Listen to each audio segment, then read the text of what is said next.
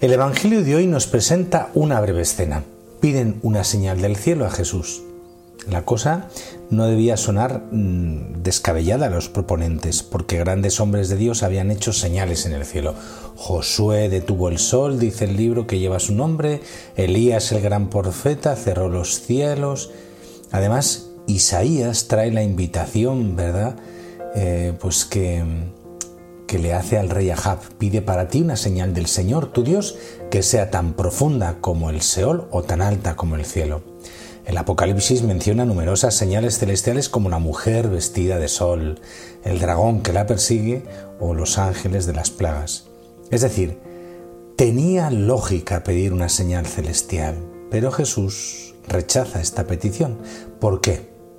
Hay un suspiro y un silencio entre la solicitud de los fariseos y la negativa de Jesús.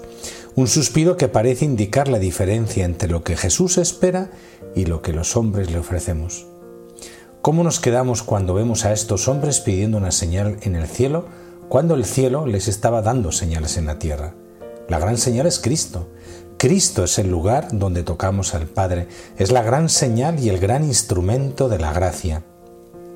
Se superponen la burla y la tentación. Para ser creíble Cristo debe dar una prueba de lo que dice ser. Es probado del mismo modo que se prueba una mercancía. Debe someterse a las condiciones que nosotros consideramos necesarias para llegar a una certeza. Esta petición de pruebas acompaña a Jesús durante toda su vida. Si eres hijo de Dios, si eres hijo de Dios, baja de la cruz. ¿Os acordáis? Qué desafío, ¿eh? Su señal, sin embargo, fueron siempre la pequeñez y los pañales. No cedió al expediente de pan y circo, ni convirtió piedras en panes, ni bajó de la cruz, ni se lanzó desde el pináculo del templo, pero ha descendido al abismo de la muerte como acto del amor de Dios por cada uno de nosotros.